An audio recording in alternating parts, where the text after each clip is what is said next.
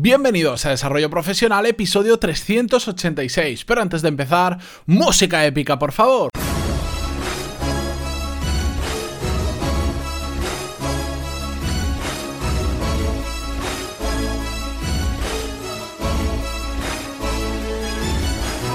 Muy buenos días a todos y bienvenidos a un nuevo episodio de Desarrollo Profesional, el podcast donde hablamos sobre todas las técnicas, habilidades, estrategias y trucos necesarios para mejorar cada día en nuestro trabajo. Hoy como es viernes, eh, me vais a permitir que hagamos uno de estos episodios que a mí me gustan tanto, donde simplemente pues cojo un tema y lo comparto con vosotros. Es una forma, yo creo, más llevadera de terminar la semana. Sé que no es un episodio de problema-solución como hemos estado haciendo estas últimas semanas, pero la verdad es que me apetecía traerlo porque es un tema que he estado pensando en él estas últimas dos, tres semanas a raíz de un programa de televisión. No sé si lo he comentado en alguna ocasión, creo que sí, pero hay un programa que me gusta mucho, a pesar de que no soy muy de ver la tele, que se llama Pesadilla en la cocina, que tiene edición en varios países. Eh, de hecho, el original es, eh, no sé si es británico o estadounidense, pero el chef es británico, eh, Gordon Ramsay.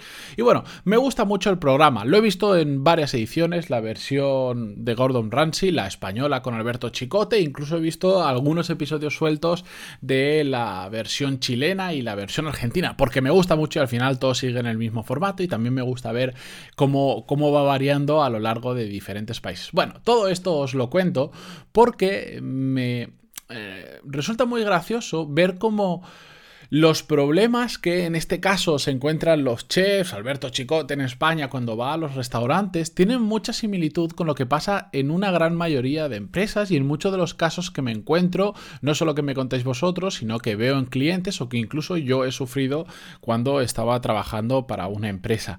Es eh, tremendamente curioso como un sector tan específico como puede ser la restauración en este caso, se puede trasladar esos problemas a, prácticamente cualquier sector, porque al final, si os dais cuenta, no sé si conocéis el programa o no, pero en muy resumidas cuentas lo que hacen es ir a un restaurante que tiene problemas de cualquier tipo y ahí el chef experto y también persona de negocios, les enseña a ponerlo en rumbo. Bueno, pues al final, eh, si os fijáis en los programas, aunque hay una variedad de problemas diferentes, siempre hay uno que subyace y que eh, suele ser el problema principal y que lo encontramos en el 100% de los episodios y es una mala gestión de personas. Normalmente, en el 99% de los casos, es culpa del dueño, del propietario, de quien dirige el local. Pero siempre, fijaros, siempre es el mismo problema.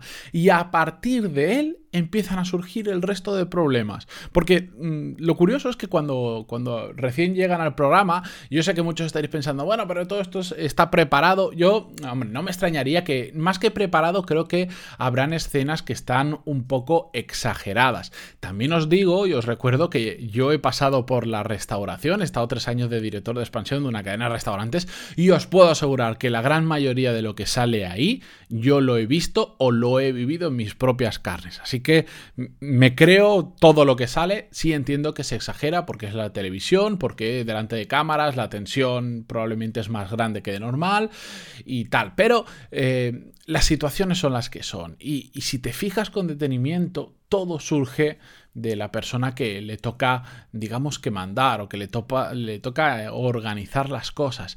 Y si quitamos un poco las peculiaridades del sector, de determinados procedimientos, de determinados métodos de organización, de las mesas, de las comandas y todas estas historias, los problemas que podemos ver ahí se pueden trasladar perfectamente a cualquier empresa que os podáis imaginar.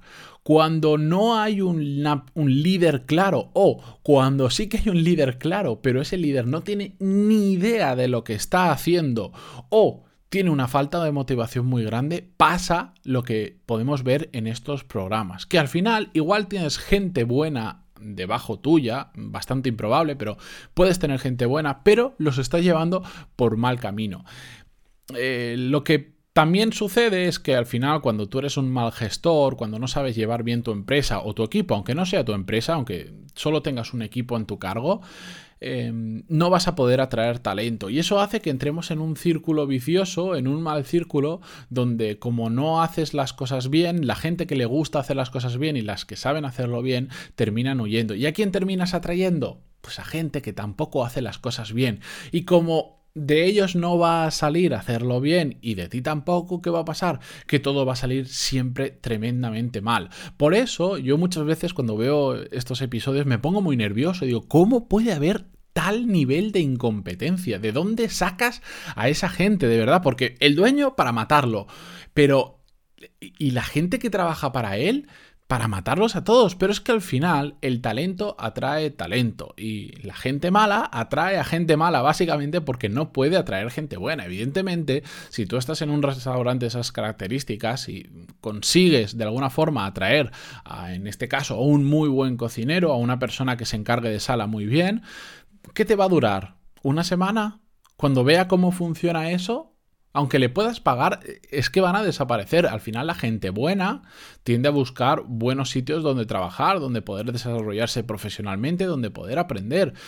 Estos casos, estos ejemplos de, bueno, tienen ya muchos episodios, eh, han pasado por muchos restaurantes, ahí nadie va a aprender nada, de hecho va a desaprender, va a aprender a cómo no se tienen que hacer las cosas y por lo tanto solo atrae a personas que pasan, en este caso por la restauración, pues normalmente suele ser por obligación, pues porque no pueden hacer otra cosa o no quieren hacer otra cosa y eh, solo les queda meterse en eso. Y, si no, miradlo, en la gran mayoría de los programas, el que es cocinero o jefe de cocina, si el propietario no lo es, eh, suelen ser gente que no se ha dedicado a la cocina o que no tienen ni idea de cocina dices, hombre, ¿cómo puede ser que en un restaurante donde, eh, digamos, lo gordo pasa en, la cocina, no tengas ni siquiera un cocinero? Sea, gente que igual ha estado de aprendiz, igual ha hecho algo, pero...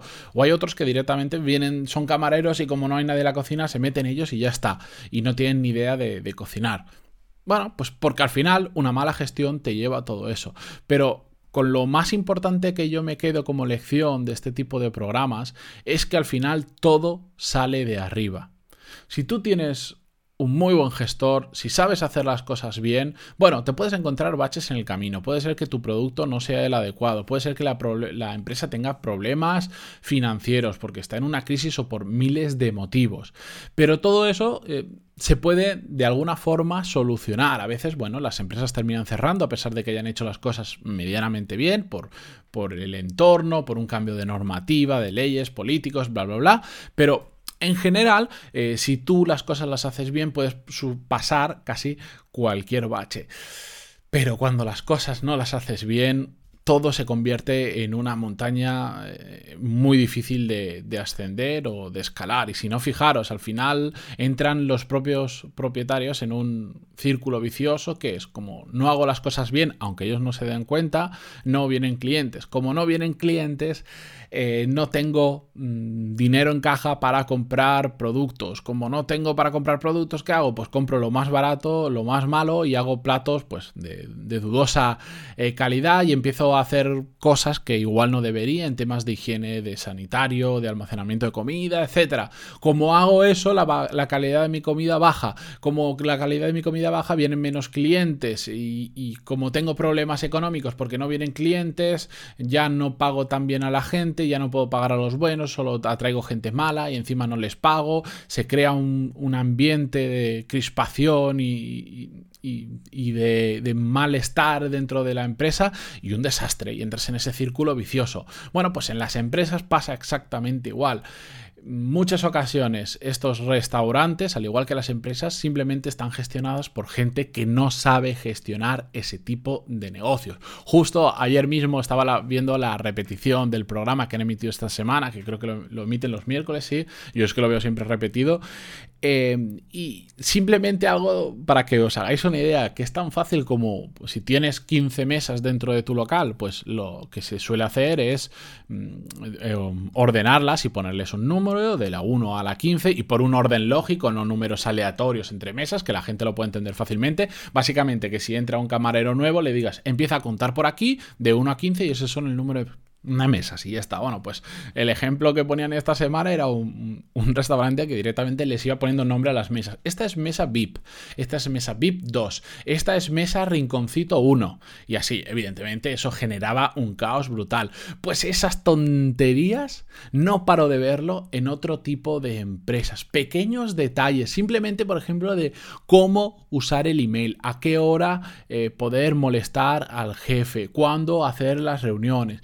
Y un largo etcétera de situaciones que son súper fáciles de solucionar, al final los malos gestores hacen que esos pequeños detalles se conviertan en grandes montañas que nos dificultan trabajar en nuestro día a día y por lo tanto tenemos peores resultados y como tenemos peores resultados no atraemos talento y ahí empieza el círculo vicioso. Así que mm, como curiosidad, si queréis a, nivel empresarial aprender cosas, ver el programa, no me patrocina lamentablemente, pues me, encantaría porque soy muy fan, eh, pero mirad el programa con un poco de ojo crítico aunque no os guste la restauración, y fijaros eh, cómo cambia el liderazgo de la persona que lleva el local y que no lo sabe llevar a cuando llega una persona que controla lo que hace, que sabe mucho de ello, que tiene mucha experiencia y además tiene capacidad para gestionar personas, ¿cómo cambia la cosa? Evidentemente no va a haber un cambio del día a la mañana. De hecho, yo dudo que la mayoría de los locales que pasan por ese proceso